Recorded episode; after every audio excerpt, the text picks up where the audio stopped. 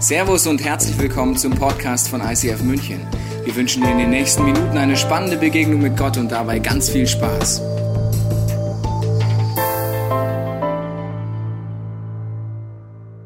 Ja, ein frohes neues Jahr euch allen. Da hier, ja, Johannes. Es ist super schön, äh, bei euch zu sein, denn äh, das Jahr in München zu starten, mit euch gemeinsam, ist großartig. Ich hoffe, ihr hattet einen guten Start ins Jahr, die meisten. Ja, so okay gefeiert, bisschen. Passau auch gefeiert hier vorne. Feiert man in Passau? Ja, schon. Ja, habt ihr gemerkt, das neues Jahr habt ihr auch, ja. Schön, freue ich mich, ja. Wunderbar. Tischi, sorry, das, äh, ja, ich weiß, also ganz viele Passauer sind unter uns, das ist großartig. Ähm, wenn wir schon dabei sind, stelle ich noch ein paar andere Fragen, so für alle. Ähm, so, ich würde, wer von euch würde sagen, 2020 ist ein Jahr, da würde ich schon gerne von Gott so, so gesegnet werden, so Gottes Segen erleben. Wer würde das gerne? Mal Hand nach oben, mal so alle. Ja, ja, so ein, zwei. Christian auch? Hast du, ja, kurz, kurz nur. Okay, vielleicht Gegenfrage, wer nicht, nur dass man auch weiß. Okay, sehr gut. Nicht so viele. Äh, wer würde, um mal einen Schritt weiter zu gehen, wer sagt, ach so, wenn ich so in mich reinhorche, horche, würde ich auch gerne für andere Menschen auch zum Segen sein, oder? So ein bisschen in der Kirche, klar. Also es wäre blöd, sich nicht zu melden, gell? aber vielleicht die Mutigen unter uns, wer nicht, nur dass wir wissen, wenn wir gleich rausschmeißen. Ja. Nein? Okay, sehr gut. Ähm, schön. Also wenn wir da schon mal ins neue Jahr gehen, so, dann wäre ja schon mal großartig. Jetzt stelle ich noch zwei Fragen und da müsst ihr euch nicht mehr melden, weil ihr wohl nicht, dass peinlich wird, okay? Also keine Panik, nicht melden jetzt. Aber für dich selber eine Frage im Herzen, so. Wer von euch gibt denn regelmäßig oder hat letztes Jahr regelmäßig seinen Zehnten gegeben? Nicht arm, äh, dürfte ja. Ich habe voll fies, wenn ich ihn hochhebe, dann ist das voll gemein. Okay, aber ein paar, ja, äh, einfach können nachher gerne zu mir kommen und sagen, ob ihr es wirklich macht oder nicht. Wenn nicht, auch nicht melden, okay? Ähm, weil, aber die Fragen hängen tatsächlich zusammen, gell? Segen, Segen geben, Segen empfangen, weitergeben. Ähm, genau, von daher ist es äh, eine, eine, Frage, die gar nicht so ganz unwichtig ist. Eine Frage habe ich noch, ich muss kurz gucken. Ähm, genau, wie oft hast du, oh ja, ganz spannend, dieses Jahr schon oder vielleicht zwischen den Jahren dir Sorgen gemacht um deinen Besitz? Auch nicht die Hand heben? Sorgen gemacht um Finanzen, Sorgen gemacht um das, wie es dir geht finanziell.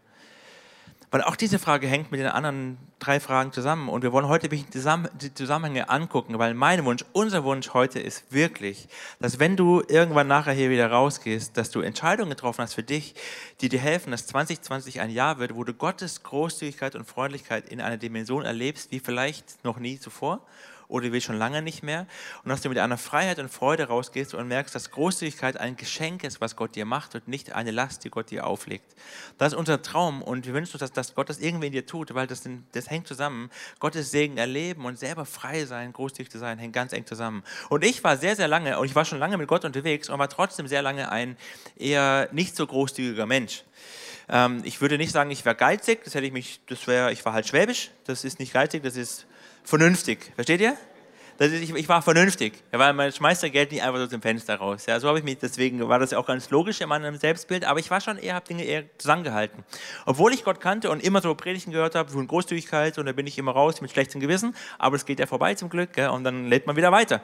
Deswegen äh, habe ich das nie wirklich umgesetzt oder lange nicht wirklich umgesetzt. Und dann habe ich immer wieder Menschen getroffen, die waren nicht so vernünftig.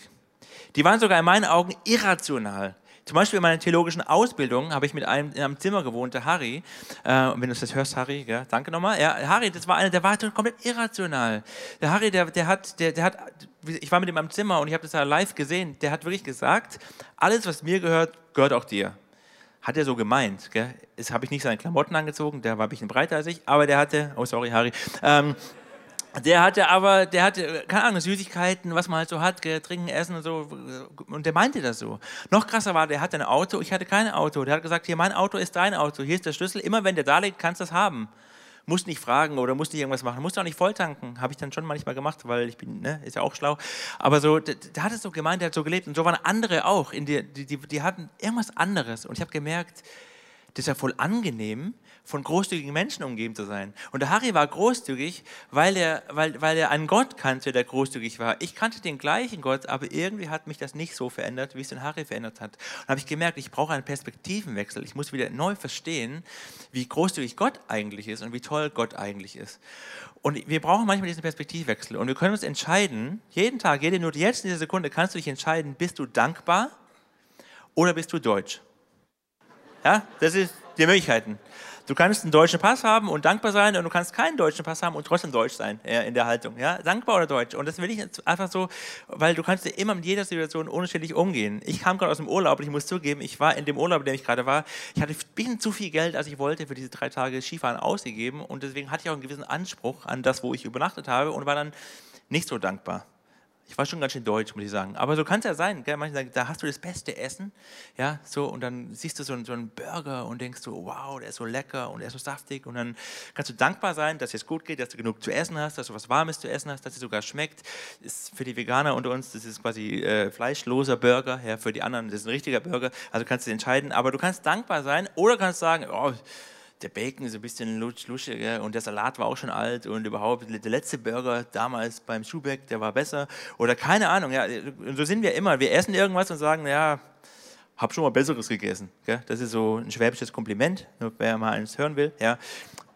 Oh, hab schon besser gegessen. Okay, das ist Deutsch. So, so ticken wir oft. Ja? Oder du fährst ein bisschen im Auto hergekommen vielleicht oder nicht im öffentlichen Verkehrsmittel. Ja? Oder auch da kann man ja dankbar sein, dass man ein Monatsticket hat, aber dann, vielleicht ist das dein Auto und dann verstehe ich, wenn du denkst, ich hätte schon lieber einen Mercedes. Ja? Oder bin ich in der falschen Stadt, merke ich, okay. Ähm, okay, dann denkt, aber trotzdem, ja, man gewöhnt sich an, selbst an BMW kann man sich ja gewöhnen, an den Komfort und denkt, es gibt schon noch einen größeren Motor, gell, und dann gibt es ja auch noch jetzt Hybridfahrzeuge und was noch alles. Ähm, und man, man ist, man, man, wir genießen einen Komfort und wenn du ein Dach über dem Kopf hast und heute schon was gegessen hast oder gleich was essen wirst und wenn es dir warm ist und nicht frierst, dann haben wir tausend Gründe dankbar zu sein und trotzdem haben wir oft eine Perspektive, die undankbar ist. Und wir dürfen das lernen zu ändern, weil wenn wir, wenn wir wissen, dass wir dankbar sind und beschenkt sind, dann geben wir auch gerne weiter. Zwei Bibelverse, die uns helfen, das zu verstehen. die hängen direkt im selben Kapitel, 2. Korintherbrief, äh, stehen in Kapitel 9. Da steht, denkt dran, wer wenig sät, wird auch wenig ernten. Und wer reichlich sät, wird reichlich ernten. Einfach denk dran, kleiner Tipp, vielleicht denkst du 2020 dran, wenn du sparsam, knausrig lebst, wirst du auch genauso wenig ernten. Und wenn du großzügig lebst, wirst du auch viel ernten. Ein geistiges Prinzip. Und dann geht es weiter. Er, also Gott, wird euch in jeder Hinsicht so reich beschenken, dass ihr jederzeit großzügig und uneigennützig geben könnt. Das ist eine Haltung, ist eine Perspektive, eine Erwartung, dass ich weiß, Gott wird mich so reich beschenken, ich kann weitergeben und werde keinen Mangel leiden. Und wie das genau gehen kann und welche Prinzipien uns helfen, was Gottes Ideen sind zum Geben, da wird der Tischi uns helfen. Tischi, danke, dass du uns hilfst zu checken und zu verstehen, welche Prinzipien wir da leben können. Dein Applaus! Sehr gerne. Yes, sehr gerne mache ich das. Ich weiß nicht, wie es euch mit diesen Prinzipien geht. Das Wort Prinzip, ob du ähm, genau weißt, was das bedeutet. Ich liebe aus Prinzip meine Frau, Gott und meine Kirche, ICF Passau. Es ist so schön, dass es euch gibt. Und ich habe trotzdem nochmal gegoogelt äh, und da steht bei Prinzipien, das kommt ja von Lateinisch, kann sonst nicht Lateinisch, aber ich kann ablesen, Prinzipium. Und das steht für Anfang, Beginn, Ursprung, Grundsatz. Es stellt eine gegebene Gesetzmäßigkeit dar, die andere Gesetzmäßigkeiten übergeordnet ist. Im klassischen Sinn steht das Prinzip zwingend an oberster Stelle. Wenn wir also heute über Prinzipien reden, ist es mega wichtig, dass du von der Wortbedeutung her schon dich kurz fragst, hey, wo will Gott in deinem Leben der Erste, der Anfang, diese Priorität letztlich haben? Und ich glaube, das Volk Israel war ein Volk, das äh, immer wieder gelernt hat, was letztlich verschiedene Dinge bedeuten. Und sie haben eine Sache verstanden, wenn es um das Prinzip der Erstlingsfrucht geht, dass es nicht nur um dieses Müsli, um diese Müslifrucht geht, die ich morgens da reinschnipsel, sondern dass es etwas ist, was Gott ihnen erklärt hat an verschiedenen Stellen. Und wir lesen das zum Beispiel in Hesekiel. Da steht das Prinzip das ist das Prinzip der Erstlingsfrucht, genau das Beste von den ersten Erträgen der Ernte soll ihnen gehören, ebenso die ersten Brote, die ihr Israelit nach der neuen Ernte backt. Auch von allen anderen Opfergaben, die ihr mir bringt, bekommen die Priester ihren Anteil. Wenn ihr euch daran haltet, wird mein Segen auf euch und euren Familien ruhen. Was wir hier sehen, es geht sehr viel um diese Ernteerträge, um das Prinzip der Erstlingsfrucht, wenn es um Ernte geht. Aber Gott ist ein Gott, der, hat einen Herzschlag. Und er wünscht sich dieses Prinzip auch für alle Lebewesen, also auch Tiere. Und äh, du bist auch ein, ein, Lebewesen mit einem Herzen. Und deswegen steht im Mose dieses Prinzip auch für uns Menschen angewandt. Das Prinzip der Erstlingsfrucht. Die Israeliten sollen mir ihre ältesten Söhne weihen und jedes männliche Tier, das zuerst geboren wird. sie gehören mir. In Vers 12 steht, dann sollt ihr dem Herrn eure ältesten Söhne weihen und ihm jedes männliche Tier opfern, das von seiner Mutter als erstes zur Welt gebracht wird. Wenn du jetzt ein bisschen schau schaurig wird mit diesen Begriffen Weihen und Opfer, dann möchte ich dir einfach an, an einer Stelle sagen, ich glaube, wenn du Gott kennenlernst, weißt du, dass er keiner ist, der sich wünscht, dass du irgendwelche Szenarien deiner Familie machst von Opferritualen oder irgendwelche ähm, Leute nicht mehr weiterleben können, weil du dieses Wort hier falsch verstehst, sondern Gott ist ein Gott, der sich eines wünscht.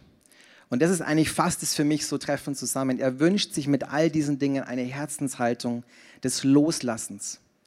Er sagt, wenn du mir vertraust, wenn ich die Nummer eins in deinem Leben bin, dann lernst du loszulassen und diese Dinge richtig zu verstehen. Abraham war so jemand, der gemerkt hat, Gott hat kein Interesse, dass mein Sohn stirbt. Er möchte, dass ich lebe. Aber Gott teacht mir eine Lektion, die ist loslassen. Wenn es um Loslassen geht, habe ich, äh, ich glaube, ich war so acht, neun Jahre alt, eine intensive Erfahrung gemacht und die hängt mit unserer Katze zusammen. Molly hieß sie. Das ist Molly. Sag mal Hallo, Molly. Yes, freut sie sich. Die Molly, die hat äh, Sex mit dem Nachbarskater gehabt. Sie waren verheiratet und äh, irgendwann kam, kamen Slisal und der, der Paul aus sie. Das ist der erstgeborene Paul. Ist er nicht süß? Wir haben ihn gefeiert, Tage, Wochen. Er war wirklich Zucker. Und äh, meine Eltern hatten das, die, die, Bibel gelesen zu dieser Zeit und haben dieses Prinzip der Erstlingsfrucht angewandt auf Bedal. Und sie haben ihn weggegeben. Mein Kinderherz ist fast gebrochen. Aber einige Jahre später bin ich an diesen Ort, wo wir ihn hingegeben haben, den Paul und äh, habe dann gesehen, was der gute Junge alles, so wie er gewachsen ist, getan hat, nämlich Familie gegründet. Und äh, wenn ich jetzt zurückschaue und äh, mir Gedanken gemacht habe über dieses Prinzip der Erstlingsfrucht, dann verstehe ich ein bisschen diese Geschichte mit Paul. Was letztlich passiert ist, ist, dass wo wir Paul losgelassen haben, wo wir von Herzen gesagt haben, komm, es gibt einen Ort, da kann er sich austoben, und im Loslassen stand ein Prinzip von Multiplikation von Segen. Vielleicht hast du das auch erlebt, dass dort, wo du manchmal schweren Herzens was loslässt, erst über Jahre siehst, dass Gott sich dazustellt und dass er letztlich mehr gemacht hat, als wenn du es für dich behalten hättest. Das zweite Prinzip ist das äh, Prinzip des Opfers und das hat auch ein bisschen was zu tun in diesem landwirtschaftlichen Umfeld, wo, ich damals den Paul wo wir damals den Paul hingegeben haben. Ich habe dort gesehen, dass im Herbst die Landwirte keine, keine unerhebliche Anzahl von Samenkörnern, ganze Tonnen eigentlich, eigentlich auf die Seite genommen haben, um dort sich etwas aufzubewahren, wie ein Opfer zu bringen, es jetzt nicht Geld damit zu machen und Brot zu backen und reich zu werden, sondern es im Frühjahr in die Erde zu stecken, um eine, ein Prinzip zu erleben in der Saat und Ernte. Und ich habe euch dazu einen Vers mitgebracht, den lesen wir in Matthäus 13, Vers 8. Da steht, anderes aber fiel auf die gute Erde und gab Frucht, das eine 100, das andere 60, das andere 30-fach. Ich weiß nicht, ob du dich ein bisschen auskennst mit Renditen und äh, ob dir wichtig ist, wo, wie du dein Geld anlegst. Aber wenn du das hier liest, dann müsstest du eigentlich jetzt nervös werden und mich nach den, diesen Daten fragen, wo man 160 oder 30-fache Rendite, Ertrag bekommt. Wie wir von Kreta wissen, ist auch das ein bisschen in der Landwirtschaft in Gefahr, wenn es darum geht, etwas in die Erde zu drücken und einen Ertrag zu bekommen. Aber was Jesus hier meint ist, und das fasziniert mich, dass wenn wir heute in der Kirche sind, wenn wir uns über Reich Gottes Perspektive Gedanken machen, dass das Jesus sagt mit dem Herzschlag, dass das im Reich Gottes möglich ist. Ganz praktisch haben Jeanette und ich das erlebt, als wir in dieser Kirche waren 2011, saß ich hier das erste Mal hier hinten, ich erinnere mich, und in mir ist ein Traum entstanden. Was wäre, wenn diese Art von Kirche in Niederbayern, in Passau, in meiner Heimat, Wirklichkeit wird? Ich habe meine Frau geheiratet und wir haben in dem Jahr unserer Hochzeit entschieden, weil es war so günstig zu heiraten. weißt du, wie teuer es ist zu heiraten? Wenn du Tipps brauchst, komm auf mich zu. Wir haben in dem Jahr unserer Hochzeit entschieden, nach Zürich zu gehen, weil Zürich ist die günstigste Stadt der Welt. Auch das nicht. Aber wir haben wirklich im Vertrauen auf Gott und mit all dem, was wir sind, mit dieser Vision, die hier hinten entstanden ist, einen Samen in die Erde gedrückt und wir sind auf dieses College gegangen, um uns ready zu machen für diesen Traum, den wir dort leben. Und als ich vor zwei Wochen in der Celebration Passau war und dort 130 Menschen ich von hinten gesehen habe, wie sie Gott worshipen, du siehst es in diesem Bild sehr schlecht, aber es waren 130 Menschen da, die Gott erlebt haben, habe ich mich an dieses Versprechen, das ich hier hinten, diesen Traum, den ich Gott hingehalten habe, erinnert und habe gemerkt, krass, Gott, du bist der, der multipliziert 30, 60, 100-fach. Und das begeistert mich.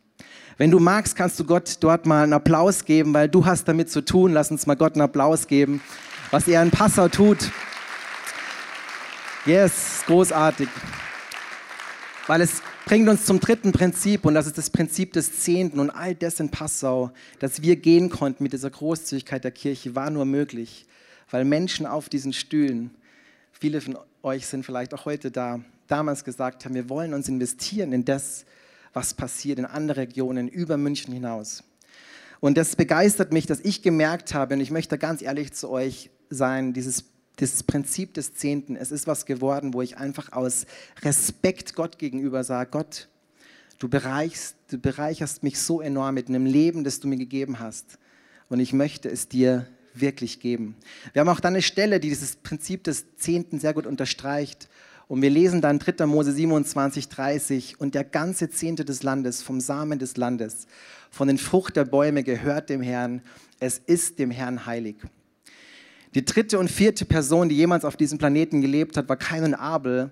Und bei diesen beiden sehen wir auch, wie die Herzenshaltung von, diesem, von, diesen, von dem, was sie Gott geben, sehr unterschiedlich war. Und wir lesen da in einer Stelle bei den beiden, das steht in 1. Mose 4, haben wir diese Stelle. Ich lese es sonst vor. Eines Tages nahm Kain etwas von den Ertrag seines Feldes und brachte es dem Herrn als Opfer dar. Auch Abel, sein Bruder, wählte eine Gabe für Gott aus. Er schlachtete einige von den ersten Lämmern, da haben wir das erste, seine Herde und opferte die besten Fleischstücke mitsamt dem Fett daran. Der Herr blickte freundlich auf Abel und nahm sein Opfer an. Kain und sein Opfer hingegen schenkte er keine Beachtung. Diese Stelle ist krass und sie, sie zeigt mir, dass Gott sich so sehr wünscht in der Art und Weise, wie wir das Erste, das Beste ihm hinhalten und sagen, Gott, weil du Gott bist, vertraue ich dir in diesem Punkt. Wer von euch mag Torte? Mag jemand Torte? Ich liebe Torte. Ich bin gerade am Fasten, aber Deswegen zumindest das Bild, du siehst eine wunderschöne Torte und es ist oft das Gleiche, wenn wir diese Torte anschneiden. Dieses erste Stück bekommt in der Regel der, der Geburtstag hat, den, den wir zelebrieren, den wir feiern und schaut es euch an, wunderschön. Und ähm, ich habe mir gedacht, wie ist es, wenn dieses Stück Gott sagt, hey, wie wäre es, wenn du mir das gibst? Denn ganz oft überleben wir so, das ist dann oft, wenn wir am Ende des Jahres sagen, Gott, ich gucke nochmal, was ich so am Konto habe, schau nochmal, was noch übrig geblieben ist. Und dann kannst du es haben, das letzte Stück, Gott. Hast du Freude dran, Gott? Ist doch schön, oder? Ist es nicht ein bisschen krass? Mir veranschaulicht das sehr, was wir oft mit Gott tun. Wenn du es auf Beziehung ummünzen magst, wenn du nochmal das andere Bild reinnimmst, wir wünschen uns, so eine Frau zu heiraten in der, der sie unberührt ist, vielleicht in der sie nicht eine mega krasse Geschichte hat, aber oft leben wir ein Leben und sagen, schau mal Schatz, das ist noch, was ich habe. Und dieses Prinzip, das Erste und Beste Gott zu geben, ich möchte dich ermutigen, überhaupt nicht, um in irgendeiner Weise zu denken, dass Gott immer mit Finanzen, immer mit Häusern und allen anderen materiellen Sachen dich beschenkt, sondern wie wir gehört haben, mit einem Prinzip, das im Reich Gottes 30, 60, 100-fach Ertrag bringt. Und es gibt eine Stelle in der Bibel, wo Gott sagt, fordere mich heraus, challenge mich. Und das lesen wir in Malachi. Da steht, ich der Herr, der allmächtige Gott, fordere euch nun auf, bringt den zehnten Teil eurer Erträge in vollen Umfang zu meinem Tempel, damit in den Vorratsräumen kein Mangel herrscht. Stellt mich doch auf die Probe und seht, ob ich meine Zusage halte, denn ich verspreche euch, dass ich dann die Schleusen des Himmels wieder öffne und euch überreich mit meinem Segen beschenke. Lass uns Gott herausfordern in dem, wo er herausgefordert werden will. Und ich glaube, wenn wir das richtig zusammenbringen, das Prinzip des Loslassens, dann merken wir, dass Gott viel für uns hat. Und das, lieber Johannes, wirst du uns jetzt im Detail beschreiben. Ich freue mich. Vielen herzlichen Dank, Tischi. Wisst ihr, ich glaube, wir haben manchmal die falsche Vorstellung von dem, was geben und was Geld bedeutet, wie Gott sich den Umgang mit Geld vorgestellt hat. Vielleicht hörst du das mit diesen Prinzipien und es gab damals auch fromme Leute, die zur Zeit von Jesus, die dachten, wir haben verstanden, wie dieses Prinzip funktioniert. Und es waren damals die Pharisäer und die Schriftgelehrten und Jesus spricht sie direkt, direkt an in einer ganz bekannten Bibelstelle. Vielleicht kennst du sie, ich lese dir gerne nochmal vor. Wehe euch, Schriftgelehrten und Pharisäer und jetzt kommt kommt, ihr Heuchler. Ihr Heuchler, denn ihr verzehntet die Minze und den Dill und den Kümmel. Bei jeder Kleinigkeit achtet ihr darauf, dieses Prinzip vom Zehnten einzuhalten. Aber habt die wichtigen Dinge des Gesetzes beiseite gelassen. Das Recht und die Barmherzigkeit und den Glauben. Dieses hättet ihr tun und jenes nicht lassen sollen. Es gibt ein geistiges Prinzip.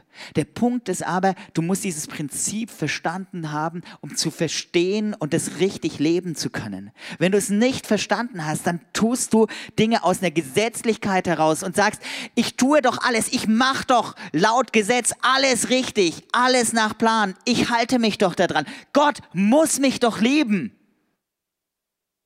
Wenn du so denkst, wenn du denkst, Großzügigkeit zu leben, die Gebote einzuhalten, ist dein Schlüssel, dass Gott dich liebt und annimmt, dann kann ich dir nur das sagen, was Paulus im Galaterbrief schreibt.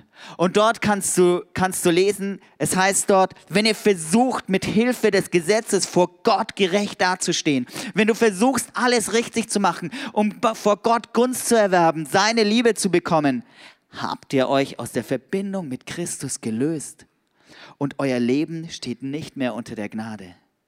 Was für eine krasse Aussage. Ich habe dir drei weitere Punkte mitgebracht. Der erste Punkt ist, wenn du religiös gibst, Dinge aus Gerechtigkeit, aus Gesetz heraus gibst, dann hast du das göttliche Prinzip von Geben und Größigkeit noch nicht verstanden. Und ich lade dich ein, einen der nächsten drei Punkte umzusetzen. Und zwar, dass du anfängst, schlau zu geben. Was heißt es, schlau zu geben? Schlau zu geben bedeutet, dass du weißt, wer Gott ist. Und er sagt dir und spricht dir zu, gebt, so wird euch gegeben werden. Wenn du gibst, dann gibst du, weil du weißt, dass Gott an deiner Seite ist und dass er dich richtig gut versorgen wird. Und wenn du dieses Prinzip eben noch nicht verstanden hast, dann denkst du, hey, ich habe ein neues Haus, eine wunderschöne Villa, viel Platz und 10% von diesem Haus, das soll Gott gehören. Und dann überlegst du dir, was ist der richtige Raum für Gott? Dann sagst du dir, es wird das Bad sein.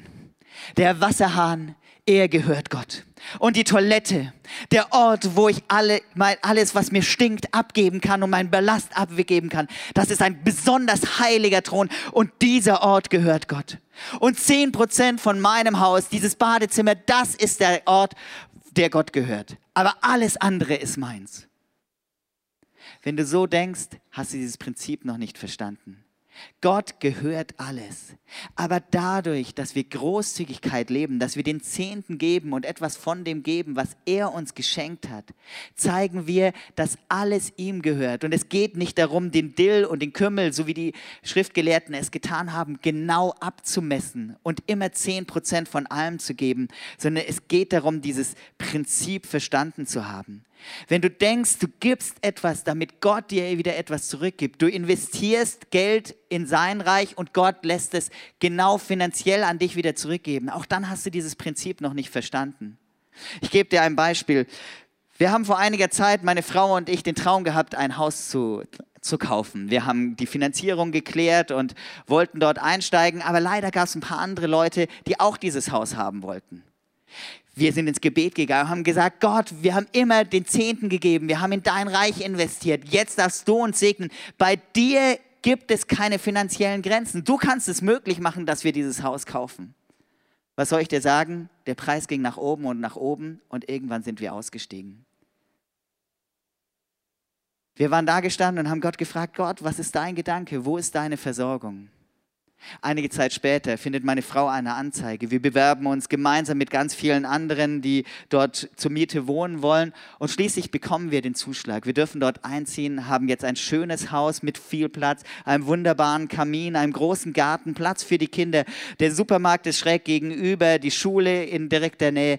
Und wir genießen es heute da zu wohnen, wo wir wohnen. Und das Beste, wenn du den Mietpreis hörst, arme Münchner, du hättest Tränen in den Augen. Ich bin dankbar, dass ich erleben darf, dass Gott mich versorgt. Vielleicht ein bisschen anders, als du es gedacht hast. Aber Gott versorgt dich, er kümmert sich um dich und du darfst schlau geben. Du darfst nicht nur schlau geben, du darfst sogar doppelt schlau geben. Denn die Wahrheit ist, Gott will dich nicht nur hier und jetzt versorgen, sich hier und jetzt um dich kümmern, sondern du kannst jetzt deine Finanzen nehmen, um sie zu investieren auf der anderen Seite der Ewigkeit. Lass uns das nachlesen. Da heißt es, sammelt euch vielmehr Schätze im Himmel, die unvergänglich sind und die kein Dieb nehmen kann. Wo nämlich euer Schatz ist, da wird euer Herz sein. Hast du Neujahrsvorsätze gemacht? Sowas wie, hey, ich will mehr Sport machen, ich will mich gesünder ernähren, ich möchte meine Finanzen gut hinbekommen. Wer von euch hat sich überlegt, in diesem Jahr möchte ich Schätze im Himmel sammeln?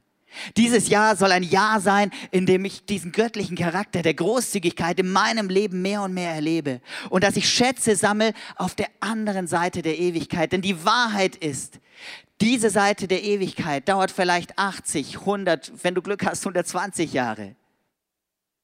Aber dann geht es erst richtig los. Und dein Bankaccount, das ist die Realität, wirst du nicht mitnehmen können. Aber heute kannst du investieren in Menschen und in Gottes Reich. Du kannst deine Finanzen nehmen und kannst dadurch Göttliches möglich machen und Schätze im Himmel sammeln. Vor ein paar Monaten im November haben meine Frau und ich uns überlegt, dass wir über den Zehnten hinaus regelmäßig in die Kirche investieren wollen. Immer wenn der Behälter rumgegangen ist am Sonntag, haben wir großzügig dort etwas reingeworfen. Und im November war noch alles ganz easy und entspannt, aber dann kam der Dezember und die Zeit, Weihnachtsgeschenke einzukaufen und plötzlich standen wir da und haben festgestellt, also um ganz ehrlich zu sein, das Geld, was wir im November gegeben haben, das könnten wir jetzt ganz gut gebrauchen. Hast du das schon mal erlebt? Dass du großzügig warst und im nächsten Moment hast du festgestellt, eigentlich hättest du es selber noch gut gebrauchen können? Also haben wir gebetet. Ich habe mich hingesetzt und Gott gefragt. Und dann hat er mich daran erinnert, dass ich vor einiger Zeit angefangen habe, so Holzschilder selber zu machen. Und ich habe mich hingesetzt. Gott hat mir Zeit geschenkt, noch vor Weihnachten. Und ich habe mich hingesetzt und habe angefangen, diese Schilder zu bauen. Das war nicht teuer, aber es hat mich Zeit und Kraft und Energie gekostet und viel Kreativität. Ich hatte noch nie so viel Spaß bei den Weihnachtsvorbereitungen und dabei Geschenke zu machen wie in diesem Jahr. Gott versorgt mich mit dem, was ich wirklich brauche. Und es ist nicht immer finanziell, sondern es ist das, dass er dir Talente und Gaben gegeben hat, die du investieren kannst und an andere weitergeben kannst. Deswegen Großzügigkeit und zu geben und in Gottes Reich zu investieren. Das ist nicht etwas, was du einmal tust, sondern das ist abgeschlossen, sondern es ist ein göttlicher Lebensstil, ein Lifestyle. Und du drückst dadurch aus, dass du Gott vertraust. Jesus sagt, er wandelt sich zu seinen Jüngern zu und sagt zu ihnen, deshalb sage ich euch, macht euch keine Gedanken um euren Lebensunterhalt, um Essen und Kleidung. Leben bedeutet mehr als Essen und Trinken. Und der Mensch ist wichtiger als seine Kleidung. Seht euch die Raben an. Sie säen nichts und ernten nichts. Sie haben keine Vorratskammern und keine Scheunen. Und Gott versorgt sie.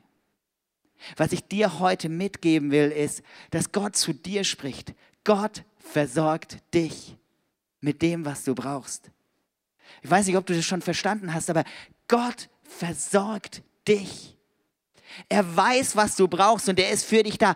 Gott versorgt dich ganz persönlich. Er kennt deine Nöte, er kennt deine Sorgen und er versorgt dich. Gott versorgt dich und du bist ihm doch viel wichtiger als diese Vögel. Wenn du dich noch so viel sorgst, kannst du doch dein Leben um keinen Augenblick verlängern. Indem du anfängst, Schritte des Vertrauens zu gehen, dass Gott dich wirklich versorgt, kannst du einen Unterschied machen.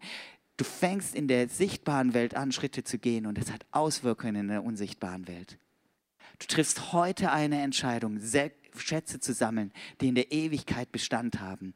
Und das wird dir nie jemand nehmen können. Du kannst heute eine Entscheidung treffen, den nächsten Schritt zu gehen und Gott zu vertrauen. Aber meine Frage an dich, lieber Markus, ist, was gibt mir denn Grund, Gott zu vertrauen? Sehr gute Frage, Johannes. Es ist wirklich so, ich weiß nicht, wie es dir geht nach dieser Message. Du denkst, toll, erste, erste Sonntag im Jahr und ich bin aufgestanden und jetzt sowas, ja, soll ich so mal ein Jahr starten? Ähm, unser Anliegen ist wirklich, dass das das beste Jahr ist, was du bisher hattest. Das, das Jahr, wo du Gottes Segen am aller, allermeisten erlebst. Aber das Ganze macht für dich keinen Sinn, und das hörst du mit dem falschen Ohr, wenn du nicht weißt, wie großzügig und wie liebevoll Gott wirklich ist. Und ich war sehr lange mit Gott unterwegs und habe den Punkt trotzdem nicht so tief im Herzen verstanden und war deswegen trotzdem knausrig. Und heute kann ich sagen, ich weiß ein bisschen mehr. Ich bin noch lange nicht am Ziel, aber ich weiß ein bisschen mehr davon, wie großzügig Gott ist. Und das verändert mein Herz und macht mich freier. Gottes Ziel mit dir ist Freiheit. Gottes Ziel mit dir ist, ist Freiheit und Freude und dass du nicht mit Angst und mit Sorgen durchs Leben gehen musst. Und wenn du Sorgen hast finanziell, Sorgen hast in Beziehungen, Sorgen hast im Leben, dann ist die Lösung, Gott mehr zu vertrauen. Und es geht nur, wenn du weißt, wie gut Gott ist. Wir glauben an einen Gott, der seinen Sohn ans Kreuz hat gehen lassen oder eigentlich sogar geschickt hat, damit du und ich Leben haben im Überfluss. Gott hat nicht nur seinen Zehn gegeben, er hat das Beste gegeben, was er hatte, damit du und ich leben können. Und am Kreuz beweist Gott seine Liebe für dich seine Liebe für mich. Gott beweist seine Liebe. Und das ist der Gott, dem wir folgen. Und das ist der Gott, der uns einlädt, in Freiheit großzügig zu leben. Ein Gott, der über die Maßen großzügig ist und der dich einlädt, heute zu sagen, dein Jahr darf ein Jahr von Freiheit werden. Ein Jahr, wo du weniger Sorgen hast, weniger Ängste hast. Aber was du darfst, den Schritt, den du in dein Herz gehen darfst, ist sagen, Gott, ich schenke dir ein bisschen mehr Vertrauen. Ich schenke dir auch Vertrauen an den Dingen, die ich gerade festhalte, wo ich noch denke, ich muss sie selber lösen. Meine Finanzen oder was auch immer es ist kannst du sagen, Gott, ich vertraue dir. Und das ist die Einladung, Gott auf den Thron deines Lebens zu setzen, dass Gott der Chef deines Lebens ist. Und vielleicht kennst du Gott schon, bist schon länger mit ihm unterwegs, vielleicht hast du die Entscheidung noch gar nie getroffen und es ist für dich ein ganz absurder Gedanke. Dann ist vielleicht heute Tag, Gott zu fragen, Gott, zeig dich mir, zeig mir deine Liebe, deine Freundlichkeit. Ich möchte, ich möchte mehr von dem sehen, wie großzügig und wie schön du wirklich bist. Und wenn du das im Herzen tust und wenn du merkst, dass das ist ein echter Schritt, den du gehst, Gott dein Vertrauen aussprechen, dann wirst du merken, dass dein, dein Leben sich verändert, dass du einer von den Menschen wirst, mit denen man gerne unterwegs ist, weil du großzügig bist, weil du weißt, Gott kümmert sich um dich, Gott versorgt dich und je großzügiger du bist, desto mehr kann und will und wird Gott dir schenken. Das ist Freiheit. Und ich wünsche mir für dich und ich wünsche für mich, dass 2020 für mich ein Jahr wird mit mehr Freiheit als 2019. Deswegen möchte ich gerne für dich, für mich, für uns alle beten und für dich segnen. Und wenn du magst, kannst du es im Herzen mitbeten oder machst du deinem eigenen Gebet, bete deine eigenen Worte, dann machst du im Gebet, dass dein Leben ein, das nächste Jahr, das nächste Jahrzehnt eins von Freiheit wird. Und Jesus, dafür bete ich wirklich, dass jeder von uns, der gerade hier ist, ob er dich schon kennt oder noch nicht kennt, dass du dich jetzt zeigst, dass du redest, dass du deine Freundlichkeit zeigst, deine Großzügigkeit zeigst dass wir, dass wir ein bisschen mehr dir lernen zu vertrauen, wie sehr du uns liebst, dass du dich um uns kümmerst, dass du nicht knausrig bist und uns gerade so genug zum Leben gibst, sondern dass du es liebst, uns überschwänglich zu beschenken. Ich bete, Jesus, dass, dass ich und dass jeder, der das innerlich gerade möchte, dass er einen kleinen Schritt mehr auf dich zugeht, einen Schritt mehr hin zu, du bist der Chef und ich vertraue dir. Und dass wir das konkret und praktisch ausdrücken in diesem Jahr und dass wir erleben, dass, dass, dass deine Großzügigkeit immer mehr sichtbar wird in unserem Leben, weil wir, weil wir mehr von dir sehen. Danke, dass du gut bist. Danke, dass du großzügig bist. Danke, dass du Gott bist. Danke, dass du alles kannst und wir deswegen ohne Sorgen und ohne Ängste in das nächste spannende Jahr gehen dürfen. Amen. Wir hoffen, dass dir diese Predigt weitergeholfen hat. Wenn du Fragen hast, kannst du gerne an info at icf-moenchen.de mailen und weitere Informationen findest du auf unserer Homepage unter www.icf-moenchen.de.